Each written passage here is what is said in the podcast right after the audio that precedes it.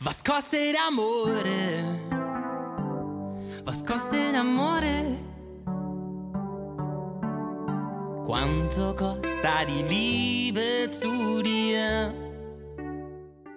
Interessant ist, dass in italienischer Sprache Subversion gekoppelt wird mit Innovation, Erneuerung, auszustören, aber um zu erneuern. Subversion ist der Versuch, Verhältnisse umzukehren, in denen es den Menschen schlecht geht, in denen die Menschen Marx geknechtet werden. Und damit herzlich willkommen bei Beyond the Ball und herzlich willkommen beim Buch Spezial. Ja, schön, dass ihr wieder dabei seid und äh, mit diesen besinnlichen Klängen soll es auch schon in die letzte Folge des Buchspezials gehen. Bevor wir aber mit dem Inhaltlichen direkt weitermachen, dachte ich mir, es lohnt sich ja mal direkt am Anfang der letzten Folge noch ein paar Bemerkungen zu machen, weil diese vierteilige Serie ist ja nicht einfach nur dazu da, um als eigenständige Podcast-Serie bei Beyond the Ball stehen zu bleiben, sondern es ist ja, wie die allermeisten auch schon wissen sollten, eben ein Spezial zum Buch. Und zu diesem Buch gibt es mittlerweile deutlich mehr Nachrichten. Wer den Podcast bei Twitter verfolgt hat, wer bei der letzten Folge mal in die äh, Folgenbeschreibung Beschreibung reingeguckt hat, der weiß, dass dieses Buch voraussichtlich im März 2022 erscheinen wird. Ähm, so ganz genau kann ich es nicht sagen, kann es auch der Verlag tatsächlich noch nicht sagen, weil die ganzen Lieferkettenprobleme all diese Dinge rund um die Logistik, die wir ja sowieso alle mitbekommen, die treffen tatsächlich sogar kleine Verlege, Verlage und auch so verrückte Menschen wie mich, die halt eben dadurch äh, betroffen sind, dass das Papier nicht da ist. Und äh, dementsprechend sollte März zu 95% haltbar sein, aber ganz genau kann ich es nicht versprechen. Was ihr aber schon machen könnt, ihr könnt das Buch schon vorbestellen. Und zwar wenn ihr auf der Verlagswebseite, also papirossa.de raufgeht, dann findet ihr relativ fix mein Buch, die Ankündigung dazu und könnt es da auch schon vorbestellen. Ihr könnt außerdem auch schon in die Verlagsvorschau reingucken, ähm, die Verlagsvorschau für das Frühjahr 2022. Da ist nicht nur mein Buch, sondern da sind viele andere Bücher. Ich glaube, ich habe es schon öfter mal gesagt, der Papyrossa Verlag ist ein verdammt spannender Verlag ähm, wo viele unterschiedliche Leute mit äh, sehr interessanten und kritischen Gedanken veröffentlichen können. Und auf Seite 11 dieser Verlagsvorschau findet ihr die Vorschau zu, dem, zu diesem Buch, zu dem dann eben auch das Buchspezial dann äh, gemacht wurde. Ich würde bloß, und das als allerletzte Vorbemerkung, auch nochmal sagen wollen, ähm, und ich glaube, das ist sehr wichtig im Kontext dieser äh, gerade äh, zu hörenden Podcast-Serie, diese Serie ersetzt das Buch nicht. Also sie präsentiert die Grundgedanken, die dann im Buch ausdifferenziert und sehr ausführlich behandelt werden. Das heißt, und das kann man sich vorstellen, selbst wenn jetzt diese gesamte Buchspezialserie über zwei Stunden geht, das Buch würde als Hörbuch vermutlich, keine Ahnung, zehn Stunden oder so schrubben, mindestens. Das heißt, all das, was ihr hier präsentiert bekommt, das ist mehr quasi ein ausformuliertes Thesenpapier. Und ich finde das auch gar nicht schlecht. Ähm, das Ding ist halt, wer sich die ganze Argumentation angucken möchte, natürlich ist das Buch dann nicht ganz ersetzbar. Der Podcast ist dann natürlich auch irgendwas wie ein inhaltlicher Teaser, der so den Weg aufzeigt und die Grundgedanken allgemein zugänglich macht. Aber ähm, das soll eben auch klar gesagt werden, ich habe keine Lust darauf, ähm, nur weil ich ein Buch schreibe, mich dann hinter einer vermeintlichen Paywall, die es dann eben ne, für den Zugang des Buches eben gibt, mich zu verstecken, weil ich keine Lust habe, einfach bloß in einem Kontext von 10, 20 Leuten, die das lesen, irgendwie stattzufinden, sondern weil ich glaube, dass die Gedanken, die hier präsentiert werden, tatsächlich so relevant sind, dass sie ein breiteres Publikum brauchen und dass wir in der Fußballfangemeinde, in der deutschsprachigen Fußballfangemeinde, wenn nicht sogar noch darüber hinaus, über diese Gedanken diskutieren sollten. Dafür ist dieser Podcast da. Und wer kann, der kaufe gerne das Buch. Ich freue mich darüber. Ähm, der, ihr unterstützt einen guten Verlag. Äh, ihr unterstützt mich. Also ich kann mich nicht beschweren, auch wenn ich nicht so viel davon abbekomme. Aber es, es wäre natürlich toll. Ähm, das Ding ist halt bloß, diese Podcast-Serie und all das drumherum, das soll so das Gegenteil von diesen verzweifelten Rufen sein. Bitte nicht. Ja, ich habe keine Lust, ein Ulf Poschert hier zu sein, der irgendwie bitte nicht, bitte nicht, bitte nicht ruft, um diese Leute davon abzuhalten, dass sie bei einer wirklich furchtbaren Zeitung auch kündigen, sondern es geht tatsächlich darum, wenn ihr die finanziellen Möglichkeiten habt, kauft euch das Buch. Wenn ihr sie nicht habt, schreibt mir, hört euch den Podcast an. Es geht darum, dass die Inhalte sich verbreiten. Wenn ihr das Buch nicht empfehlen wollt, schickt diese Podcast-Serie weiter. Es geht einfach darum, dass die Inhalte, die hier besprochen werden, zu relevant sind, um sie irgendwie in der allerkleinsten Nische versteckt zu halten. Und ich weiß, dass ich das nicht alleine kann. Und genau das ist eben der Punkt. Deshalb bitte ich euch quasi, weil ich weiß, dass ich auch von euch abhängig bin, empfehlt das alles weiter, tragt das weiter, meine Güte, damit die Argumente sich dann irgendwie verbreiten und wir darüber ordentlich diskutieren können und nicht in diesem furchtbaren Fußballdiskurs drinne sind, der zwischen sozialdemokratischen Reformismus und Status quo soll einfach alles so bleiben verharrt, sondern dass auch endlich mal eine, eine ordentliche Utopie wieder entsteht, wie wir den Fußball wieder zu einem Fußball von uns allen machen können. Und das soll es jetzt aber auch gewesen sein. Back to Inhalt. Und los geht's mit der letzten Folge. Bitte nicht. Bitte nicht. Bitte nicht. Und damit lasst uns mal direkt nochmal einen Blick zurück riskieren, weil äh, mir ist bewusst, das ist alles relativ viel Inhalt und es ist nicht nur für mich sinnvoll, sondern halt auch für alle Leute, die, dann, die dem hier zuhören dass wir uns jetzt nochmal vergewissern, was, was ist denn bisher eigentlich überhaupt festgestellt worden? Was sind denn, denn die bisherigen Inhalte und wie gehört das eigentlich zusammen? In der ersten Folge ging es vor allen Dingen um die Grundlagen der argumentativen Arbeit. Also neben den Aufruf, dass wir uns alle vom Profifußball und vom kapitalistischen Fußball insgesamt entfremden sollten, geht es ja auch darum, klarzumachen, wie funktioniert diese Analyse. Ich habe nämlich gar keine Lust, immer wieder so zu tun, als wenn, zack, ja, ja, meine Wissenschaft ist die einzig gültige. Natürlich bin ich davon überzeugt, dass so wie ich hier forsche, dass das hier Elemente irgendwie rausbringt und Wissen zutage fördert, was extrem wichtig ist. Aber so zu tun, als wenn man irgendwie die Weisheit mit Löffeln gefuttert hätte, das ist halt völliger Quatsch. Natürlich benutze ich eine Theoriebrille und versuche damit Dinge sichtbar zu machen, die sonst nicht sichtbar wären, aber all das heißt ja nicht, dass nur das dann allgemeingültig ist. Und deshalb war es für mich auch wichtig zu sagen, dass hier eine materialistische Analyse stattfindet, eben zum Zweck, dass wir die materiellen Grundlagen des Fußballs irgendwie mal praktisch sichtbar machen und eine Definition finden, die dann als kapitalistischer Fußball dann auch festgestellt wurde, ähm, wo, fest, wo wir sehen können, dass, dass dieser Fußball ja vorgaukelt, allen zu gehören, das aber eigentlich praktisch eben überhaupt nicht tut. Und genau für den Punkt nochmal ganz kurz reingehört, was eigentlich am Ende der ersten Folge dann festgestellt wurde. Wir haben hier eine materialistische Analyse statt einer moralischen Kritik und was machen wir jetzt daraus? Ich sage es euch ganz von Anfang an und ich glaube, es ist schon deutlich geworden, es kann keine vermeintlich neutrale Analyse des Profifußballs geben. Denn, und das wird in der nächsten Folge nochmal deutlich herausgestellt, der kapitalistische Fußball ist eben das Gegenteil eines Fußballs, der in einer demokratischen Art und Weise wirklich uns allen gehört. Nee, tatsächlich. Er gaukelt eben nur vor, uns allen gehören zu würden.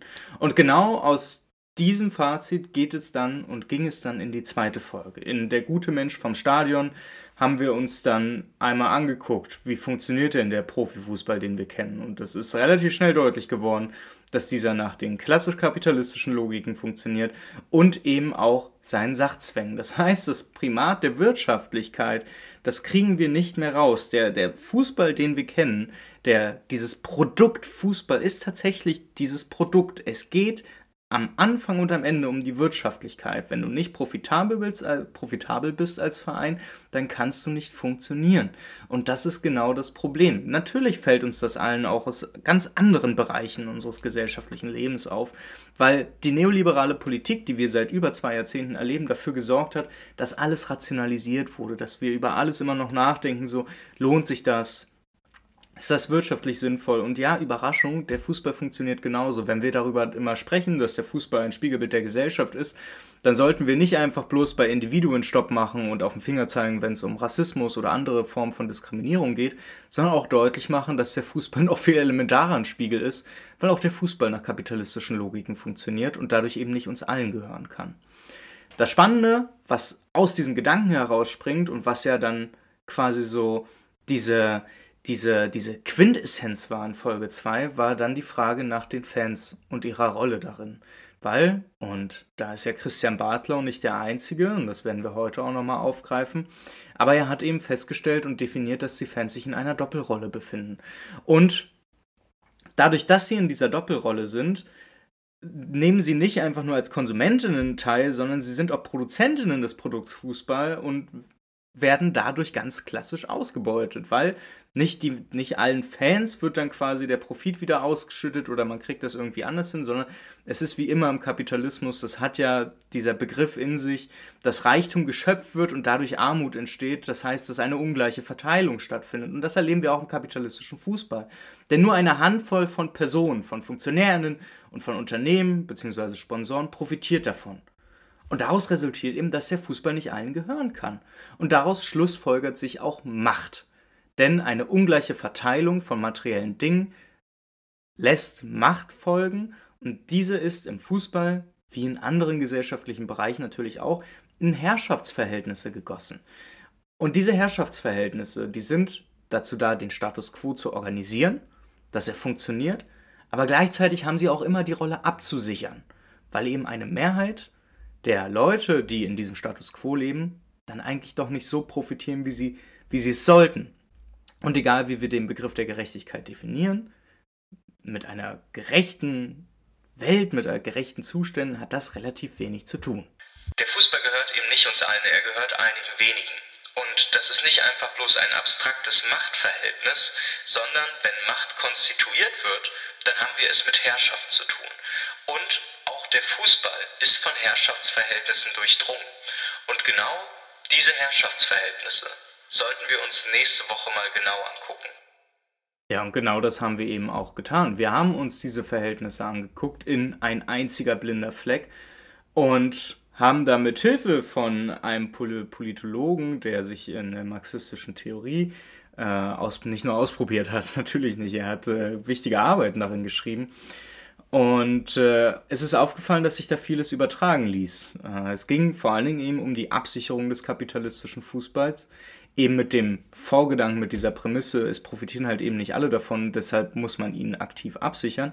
Und es äh, hat sich herausgestellt, dass die Verbände als die zentralen Institutionen zu Ordnungs- und Regelhütern geworden sind, die eben für diesen Erhalt des Status quo zuständig sind und diesen wir nennen ihn jetzt einfach mal pro forma sozialen Frieden zwischen Fans auf der einen und Profiteuren des Produkts Fußballs auf der anderen Seite eben anstreben, dass dieser soziale Frieden zwischen denen gewahrt bleiben muss, um den Status quo zu erhalten.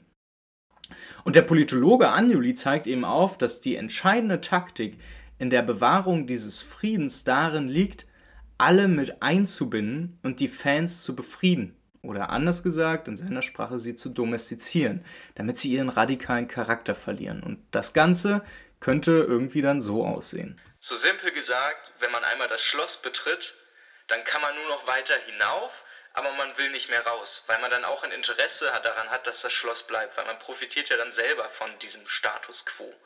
Und das ist genau das Problem. Als Teil des Status quo möchte man die Institution dann selber wahren und verliert plötzlich den eigenen, diesen oppositionellen Charakter und ist dann tatsächlich selbst an der Erhaltung des Status quo interessiert.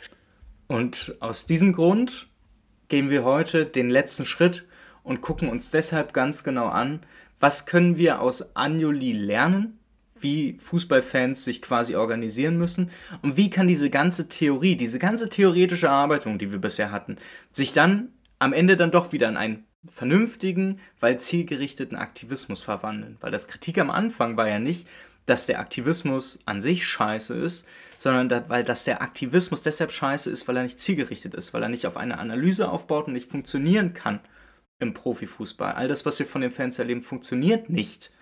Und jetzt Nachdem wir jetzt mal uns gemeinsam überlegt haben, wie sieht denn das alles aus? Wie funktioniert denn der kapitalistische Fußball? Wie sichert er sich ab? Wie sind die Herrschaftsverhältnisse? Also ein strukturelles Verständnis davon, wie er funktioniert. Auf dem aufbauend jetzt überlegen, wie kriegen wir daraus jetzt eigentlich einen Aktivismus rausgesponnen, der tatsächlich, und ja, es klingt so blöd, aber der am Ende so erfolgreich ist, dass wir am Ende dieses Kampfes, am Ende rauskriegen, was wir alle wollen, nämlich einen Fußball, der tatsächlich uns allen gehört und der nicht nur simuliert, dass er uns allen gehören würde. Ciao, Bella, schieß los. Bleib von mir als Tête de la Course.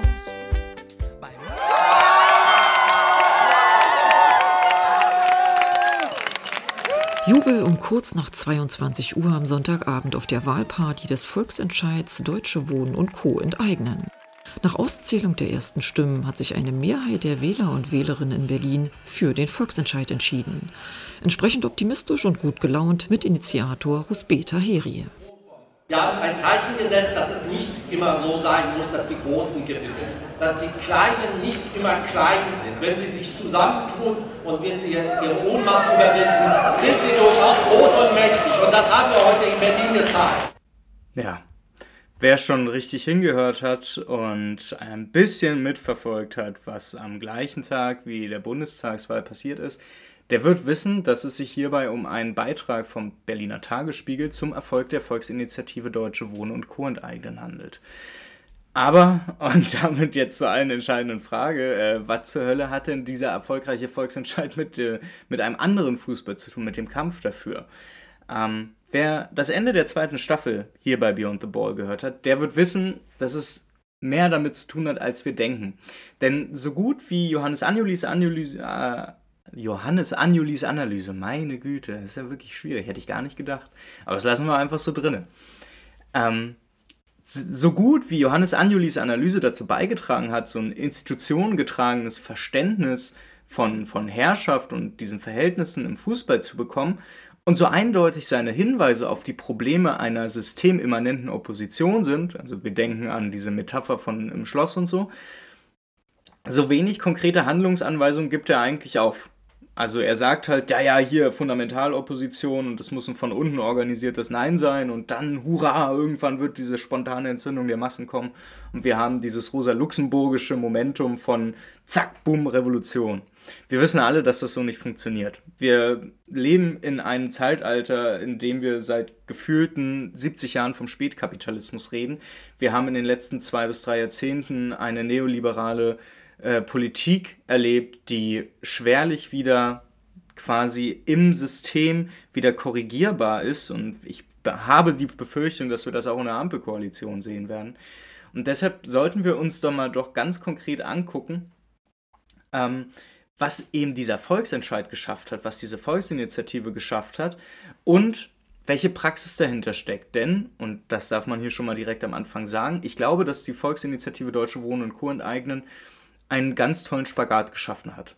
Nämlich zwischen dem, was sich bisher schon immer gefordert hat und was auch aus Anjuli herauslesbar ist, dieses radikal bleiben, die Kritik an die Wurzel beibehalten und durchziehen und gleichzeitig Mehrheiten dafür zu gewinnen, damit man das eben tatsächlich auch umsetzen kann.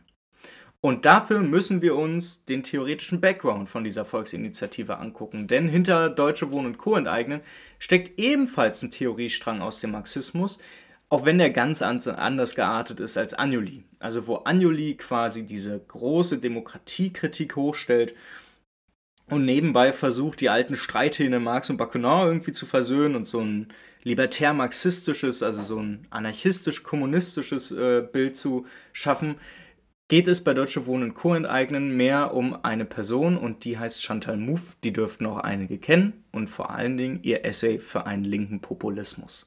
Und genau dieses Essay zeigt so ein bisschen die Grundsätze, nach dem Deutsche Wohnen Co. enteignen gearbeitet hat.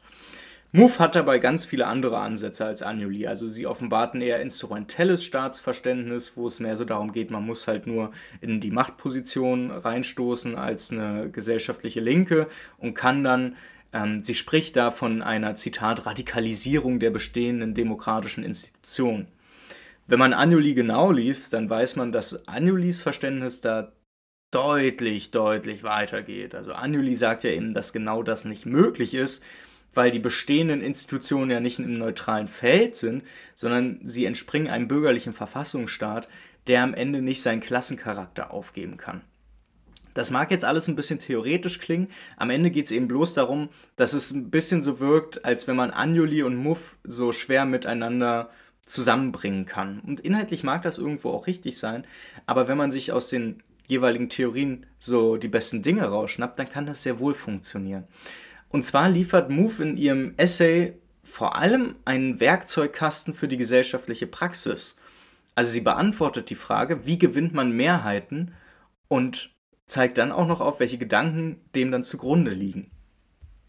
Und ohne zu tief reinzugehen, weil Chantal Moufs Essay kann man tatsächlich durchaus lesen. Es ist gut lesbar und gar nicht mal so langwierig.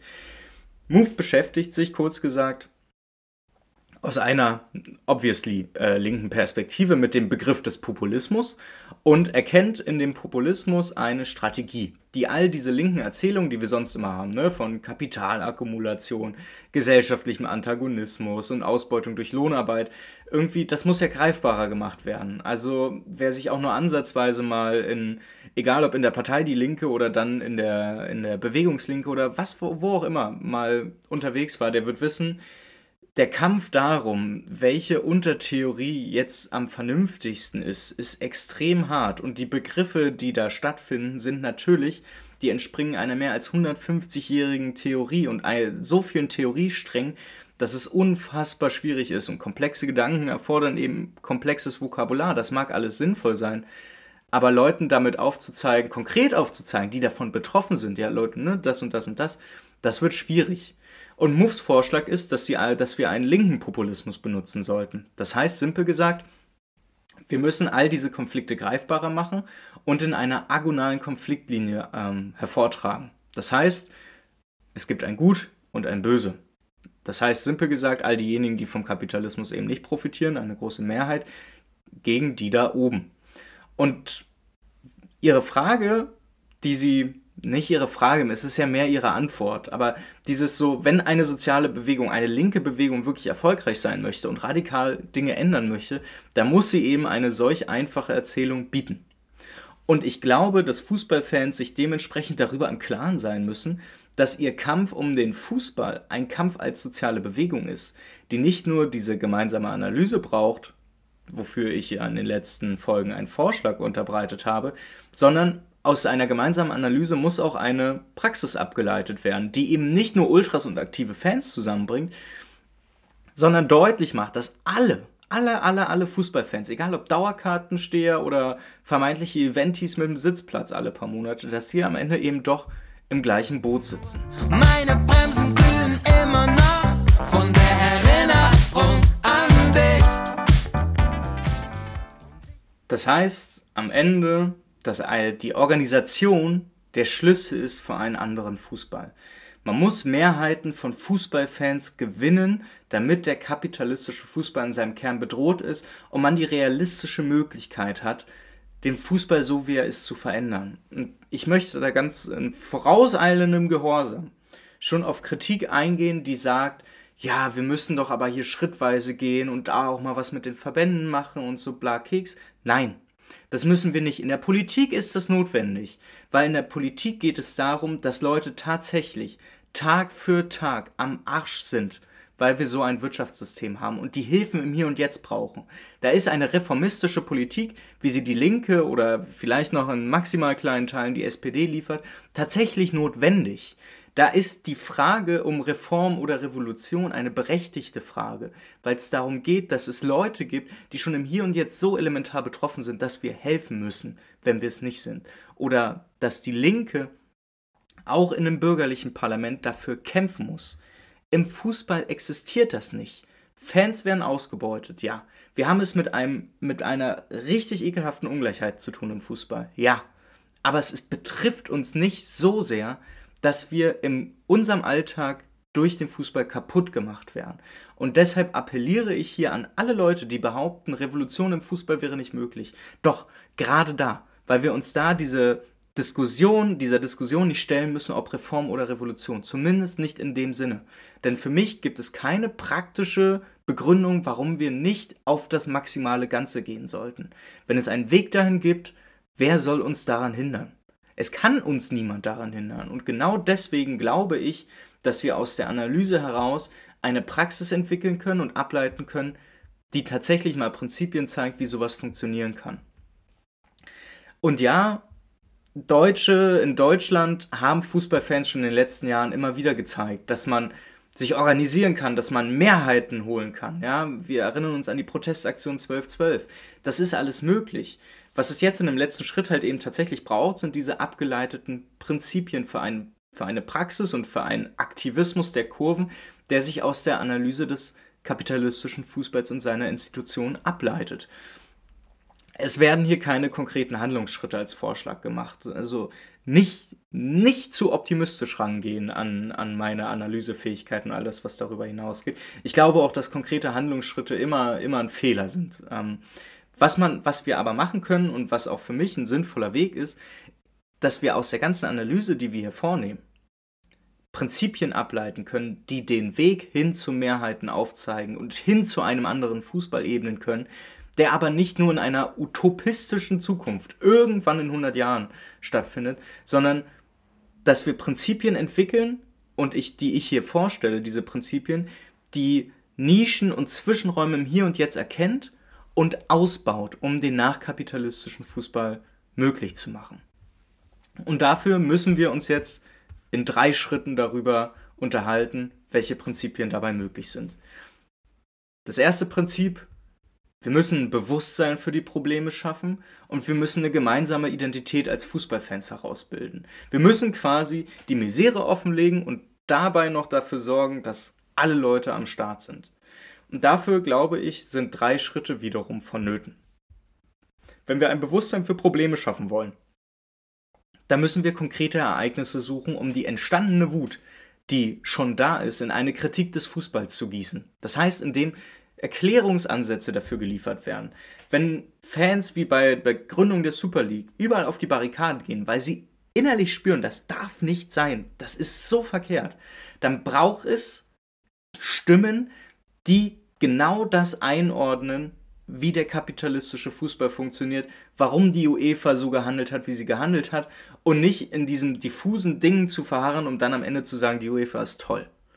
Es braucht diese konkreten Ereignisse, und man muss sie auch dafür nutzen, in, in diese Analyse irgendwie so reinzubringen. Aber was es auch braucht, ist, dass wir uns Fans als Betroffene irgendwie einen, indem wir gemeinsame Erfahrungen irgendwie für die Herausbildung einer gemeinsamen Identität nutzen.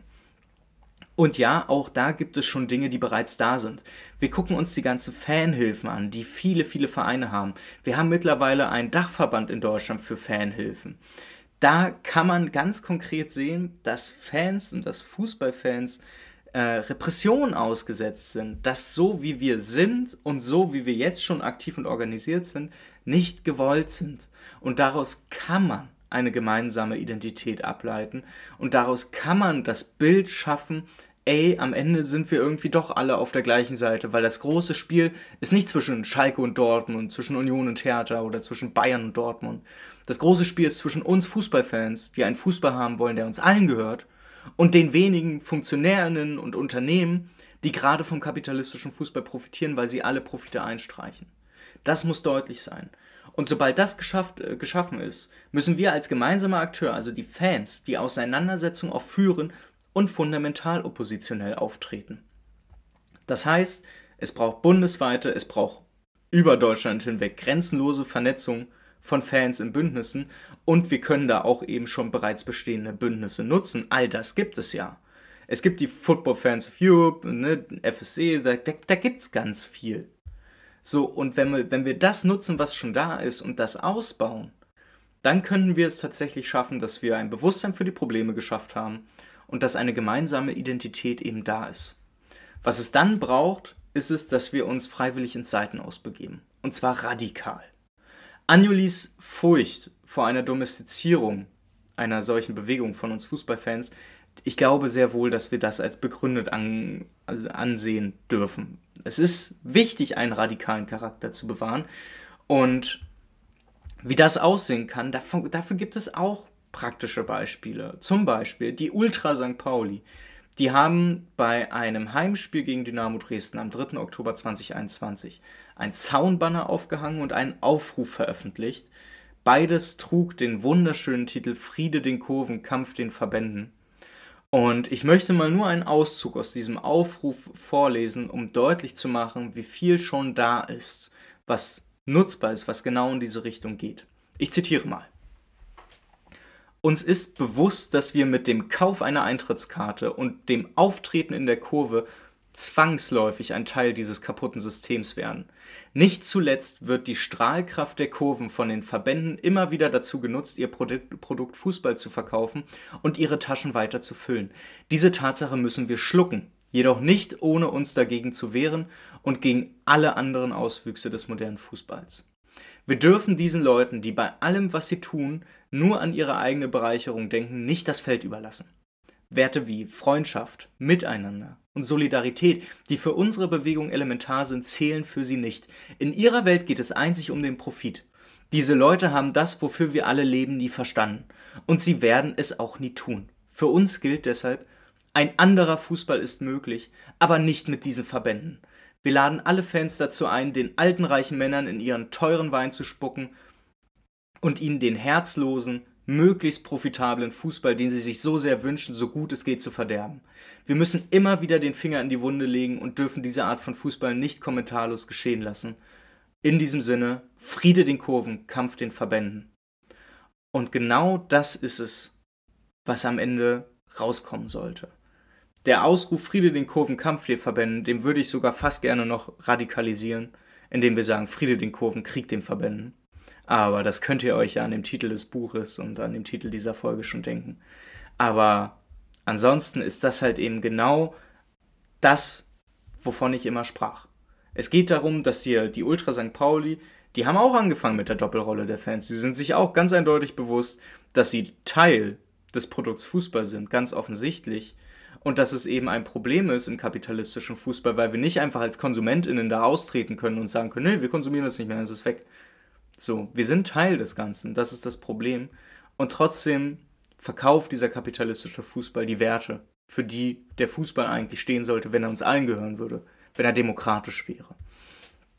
Und genau in diesem letzten Wort, an dem demokratisch sein, geht es in den letzten Punkt.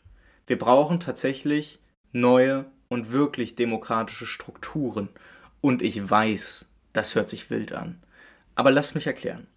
Ich glaube, dass selbst Mitgliederversammlungen in eingetragenen Vereinen keine wirklich demokratischen Möglichkeiten einer Wahl im Sinne einer Auswahl sind.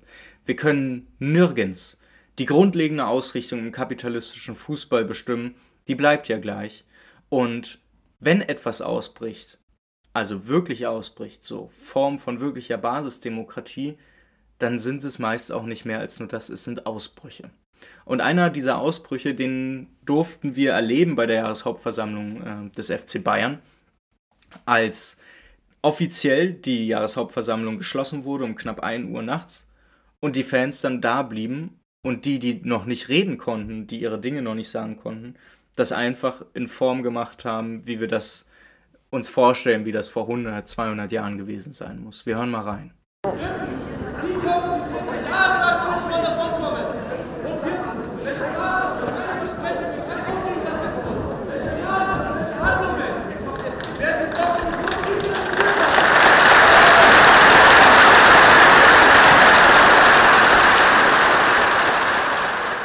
Ja, wer es nicht ganz verstanden hat, es ging tatsächlich in diesem Redebeitrag äh, auch nochmal darum, dass das Nachwuchsleistungszentrum beim FC Bayern München ja in den letzten Monaten nicht ganz äh, durch seine antirassistische Arbeit aufgefallen ist, sondern dass es da extreme Probleme gab.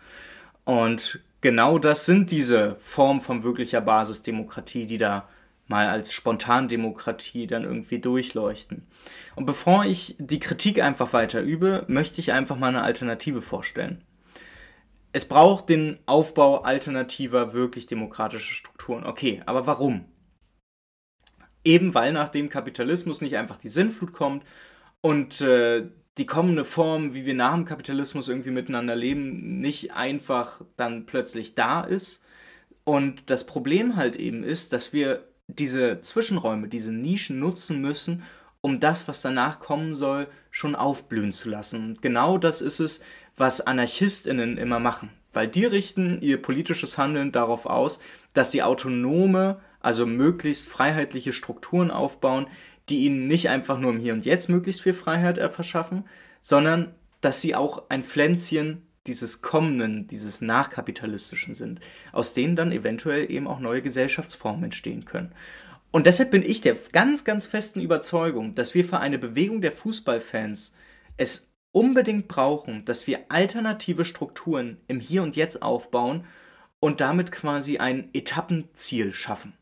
Weil der nachkapitalistische Fußball, den werden wir nicht in zwei Jahren erreichen. Das ist allen bewusst. Was wir aber schaffen können, ist, ein Fenster dahin aufzubauen, wo man durchgucken kann, wo wir alternative Strukturen schon haben und sehen können, ey, so könnte es eigentlich überall laufen.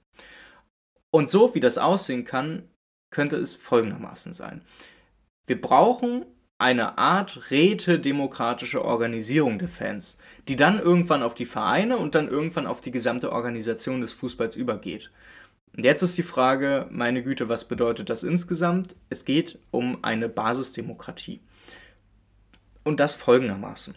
Basisdemokratie oder Rätedemokratie ist nicht einfach irgendeine ausgedachte Sache, sondern es ist tatsächlich ein Alternativmodell zu dieser repräsentativen Demokratie und zu dieser repräsentativen Organisation, die wir eben nicht nur auf politischer Ebene kennen, sondern auch von sonst überall woanders. Das heißt, wir wählen Leute in unabhängige, in freie Mandate rein und können dann über einen gewissen Zeitraum nicht mehr an sie ran. Das heißt, wir geben ihnen Macht und diese Macht dürfen sie dann für einen gewissen Zeitraum komplett frei nutzen. Wenn man das aus demokratietheoretischer Perspektive mal als Begriff bündeln möchte, dann können wir das eine temporär legitimierte politische Oligarchie nennen. Ja, es ist tatsächlich dann keine Demokratie, obviously. Das Problem umgeht der äh, Rätekommunismus oder die rätedemokratische Organisierung ein bisschen, indem es eben dafür sorgt, dass wir Leute mit einem imperativen Mandat ausstatten. Das heißt, diese Leute können, so, also wir wählen jemanden, und wenn der wenn wir glauben, dass der eine, zu einer Entscheidung irgendwie eine Stimme abgeben wollen würde, die uns nicht passt, dann kann ich wiederum sagen, ich entziehe dir mein Mandat.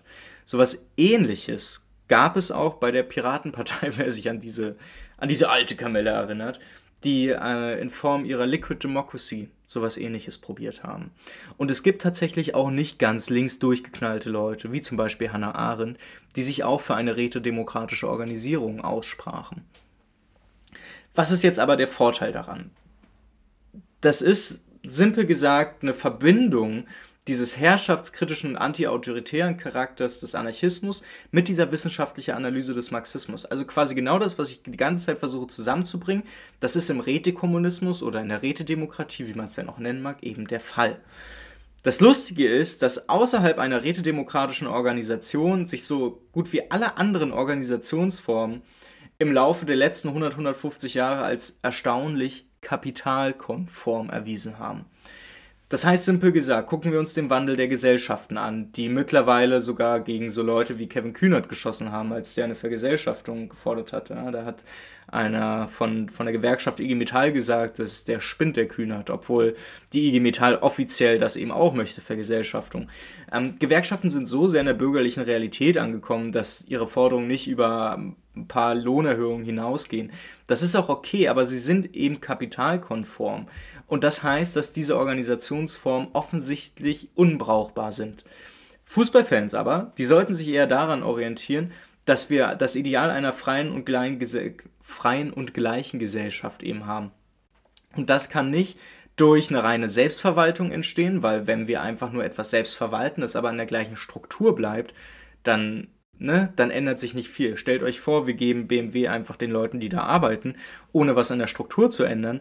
Ja gut, dann gibt es halt eben keinen Vorstand mehr in dem eigentlichen Sinne, aber BMW muss ja immer noch profitabel sein und kann sich nicht aus den Sachzwängen des Kapitalismus irgendwie herauslösen. Was es also statt Selbstverwaltung braucht, ist Selbstorganisation. Und genau das ist es, was es eben so wichtig macht. Ja, aus dem Ideal einer freien und gleichen Gesellschaft sollten wir Fußballfans für uns irgendwie ableiten, dass es eine demokratische Selbstorganisierung braucht. Ja, und das ist eben genau das Problem. Selbst verwalten könnten wir uns, indem wir nämlich bei einer Mitgliederversammlung von einem Fußballverein dafür sorgen, dass Leute abgewählt werden und andere Leute rein. Das ändert aber nicht viel mehr. Das ist halt nicht zielführend. Selbstverwaltung bedeutet nichts anderes als die weitere Existenz von kapitalistischen Sachzwängen, die dann eben in diese Selbstverwaltung münden und deshalb eben auch nicht zu einer eigenen Organisierung führen können. So ein rein verwaltender Akt, der ist nicht ausreichend. Es braucht eine eigene Organisierung von Grund auf.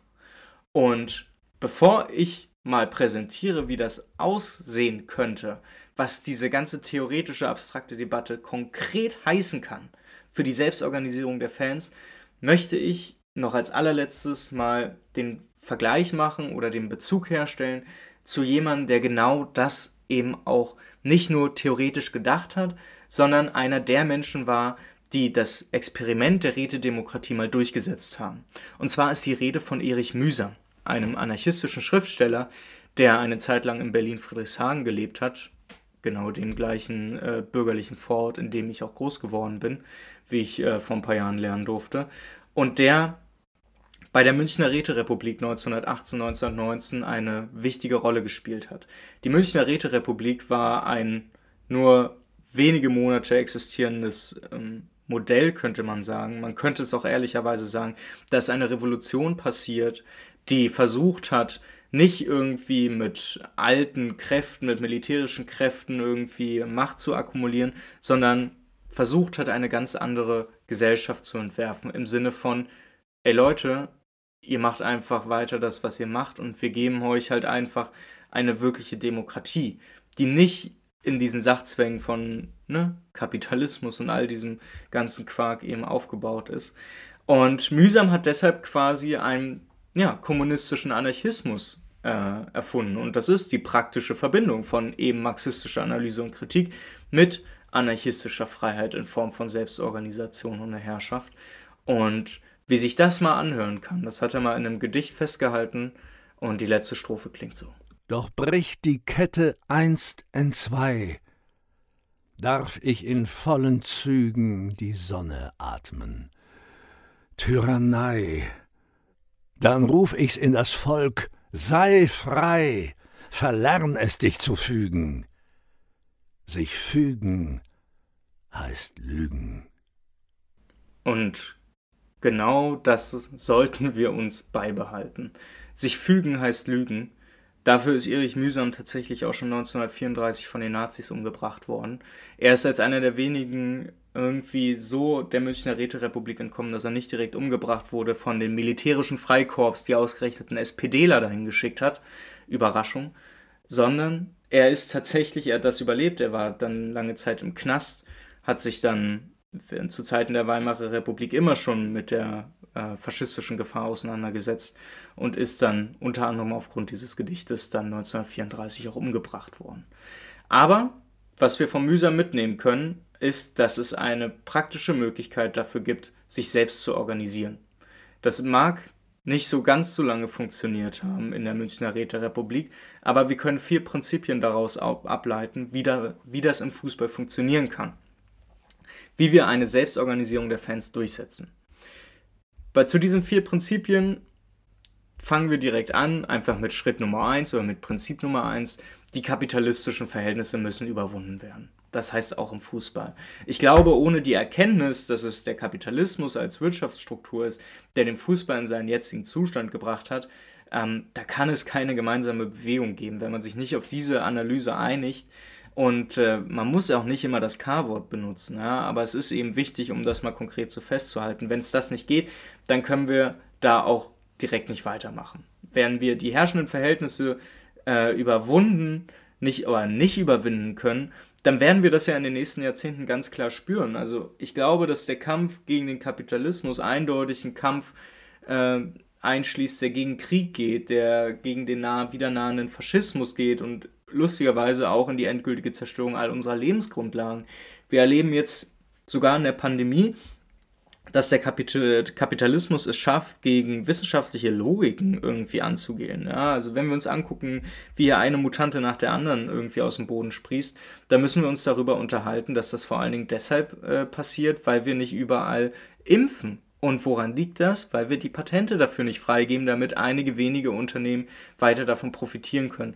Das ist eine so unfassbar lebensfeindliche Einstellung, die der Kapitalismus ja überall aufzeigt, indem er durch seine Sachzwänge dafür sorgt, dass sowas stattfindet. Erst recht bei der Klimakatastrophe, dass wir das auch bewusst im Kopf haben müssen, wenn es um den Fußball geht. Das zweite Prinzip wird etwas konkreter. Die Organisierung muss nämlich in Fanräten stattfinden. Das Prinzip der Selbstorganisation steht über dem Prinzip der Selbstverwaltung, in der man sich dann einfach nur selber diesen Sachzwängen unterordnet und keine Alternative bietet. Das Ding ist halt, nur eine wirkliche Selbstorganisierung ermöglicht die demokratische Teilhabe aller. Heißt, anstelle des freien Mandats in der repräsentativen Demokratie können gewählte Menschen, die es ja geben muss, nur mit einem imperativen Mandat ausgestattet werden und ermöglichen es dazu dann allen Beteiligten, eine Person auch direkt wieder abzuwählen. Man ist nicht mehr seinem eigenen Gewissen verpflichtet als Mensch, der gewählt wurde, sondern man ist den Menschen verpflichtet, deren Interesse man vertreten muss. Daraus folgt dann im dritten Prinzip, dass es keinerlei Einbindung in versöhnliche oder kompromisssuchende Gespräche mit den Verbänden geben darf. Ich glaube, das ist schon recht deutlich geworden, aber zum Ende als Prinzip nochmal sehr wichtig. Diese Einhegungsversuche, die ja auch unter anderem der Ex-DFB-Präsident Reinhard Grindel schon mal skizziert hat, dass man versucht, FanvertreterInnen in die Strukturen des Produkts Fußball reinzubekommen, die müssen verhindert werden. Das institutionelle Spiel muss von vornherein abgelehnt werden. Wenn nicht klar ist, dass man dann seinen radikalen Charakter verliert, dann kann man es auch sein lassen. Am Ende ist es halt eben nur eine fundamental oppositionelle Bewegung, die diesen radikalen Charakter behalten kann und dadurch den Fußball, wie er jetzt ist, auch tatsächlich überwinden kann. Und daraus leitet sich dann auch das vierte Prinzip ab, denn es ist in eine klassische anarchistische Art und Weise müssen alle zentralistischen Organisationsformen abgelehnt werden. Hierarchisierung bleibt ein Problem für das Ideal einer demokratischen Bewegung. Und ja, es braucht Föderalismus und föderalistische Strukturen. Macht und Herrschaft sind Mechanismen von einer autoritären Ordnung. Und wir erleben das ja gerade im Fußball. Ja, wenn man den Fußball, so wie er jetzt ist, überwinden möchte, dann darf man nicht einfach bloß die Verbände übernehmen. Es ist nicht damit getan, dass wir sagen, uns gehört der DFB, wir können jetzt alles ändern. Nein, wir müssen alternative Strukturen schaffen. Und diese alternative Strukturen sollen auch ein Gegenangebot aufzeigen, das sich eben an der Autonomie und Freiheit jedes Einzelnen ausrichtet und deutlich macht, dass das, wo Demokratie momentan draufsteht, dass das nicht unbedingt Demokratie beinhaltet, sondern dass wir da tatsächlich nochmal komplett über den Tellerrand hinausdenken sollten. Und das ist es auch, worin sich dann diese Fußballfan-Aktivismus-Sache eben reinmündet. Es geht eben darum, aus der Analyse, aus der ganzen Kritik eine Praxis zu entwickeln, die sich anhand dieser Prinzipien ausrichtet. Mir ist bewusst, dass das nicht überall einfach und schnell geht. Aber am Ende heißt es halt eben auch, dass es, wenn wir wirklich einen anderen Fußball haben wollen, dass es Wege geben kann, über die wir uns unterhalten und streiten müssen und können, es aber eben nicht sein kann, dass wir das dann einfach unterbuttern und sagen, ja, ja, schön gut, aber wir bleiben lieber bei klassisch reformistischen Gedanken. Und ja, ehrlich, ich sag's euch, wie es ist. Ich habe keinen Bock mehr darauf. Ich habe keinen Bock mehr auf Fußballdiskussionen, wo selbst bei Podiumsdiskussionen der Rosa-Luxemburg-Stiftung, also wo es schon mehr linke Nische im Fußball geht's gar nicht, sich irgendwelche reformistischen Sozialdemokraten hinstellen und irgendwas davon erzählen, dass wir uns überhaupt nicht erst über Strukturen des Fußballs unterhalten müssen. Nein, genau das müssen wir, weil es viel einfacher ist als in der Gesamtgesellschaft. Da müssen wir nicht in einem Spannungsfeld agieren zwischen, wir müssen den Leuten hier im Hier und Jetzt irgendwie helfen wir müssen für uns alle aushaltbare Strukturen schaffen, damit wir es irgendwie schaffen, von Tag zu Tag reinzukommen, sondern der Fußball gibt uns die Möglichkeit, radikal zu sein. Dann lasst es uns auch tun. Ich habe keinen Bock auf diese Scheiße, wo wir immer nur darüber reden, ein bisschen was zu ändern. Der Fußball gibt als Teil der Unterhaltungsindustrie, als Teil einer für uns unterhaltenen Funktion eben die Möglichkeit, radikaler zu sein, als wir es woanders sein können. Also lasst uns das probieren. Wir haben genug an Anziehpunkte, wo wir, wo wir weitermachen können. Ich habe das vorhin aufgezählt. Und ja, es gibt Grundlagen überall. Es sind nicht nur die Ultra St. Pauli, es sind viele aktive Fans, es sind Fanbündnisse, es sind Ultrastrukturen, die genau das haben wollen, auch wenn sie sich als unpolitisch sehen.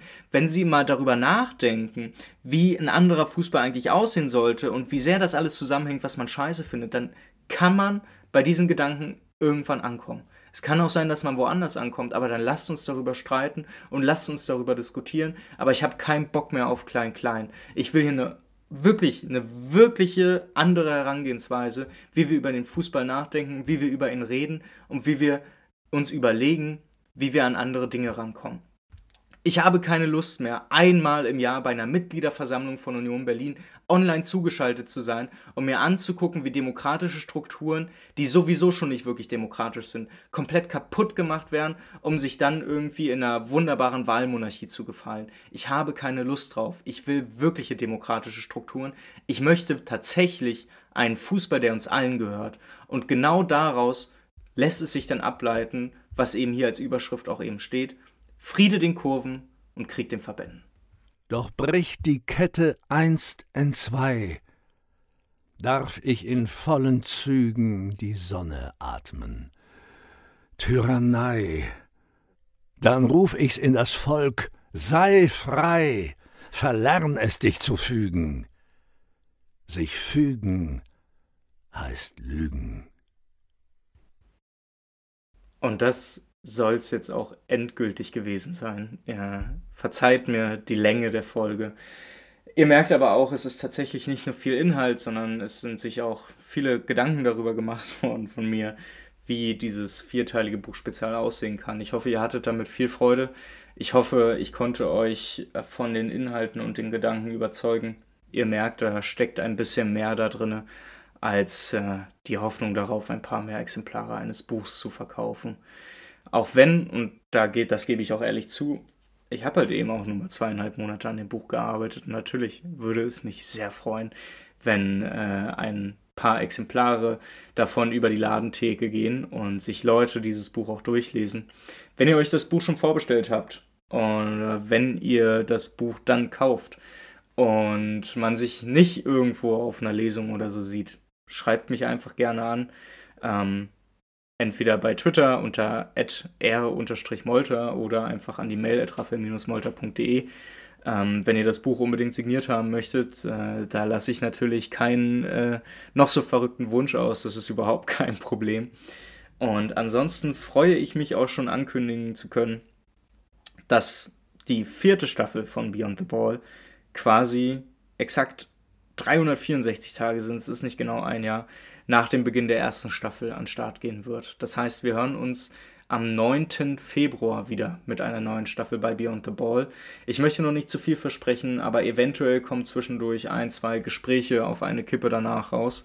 Ähm, ich habe aber auch, das habe ich auch schon am Anfang äh, gesagt, äh, daraus gelernt, nicht mehr äh, allzu viele Versprechungen zu machen, was das angeht. Das heißt, guckt zwischendurch mal rein wenn der Podcast sich äh, zwischendurch meldet bis 9. Februar und schon mal sagt, ey, guck mal, da ist schon was rausgekommen, dann wisst ihr, habt da etwas längeres Gespräch, was ihr euch anhören könnt.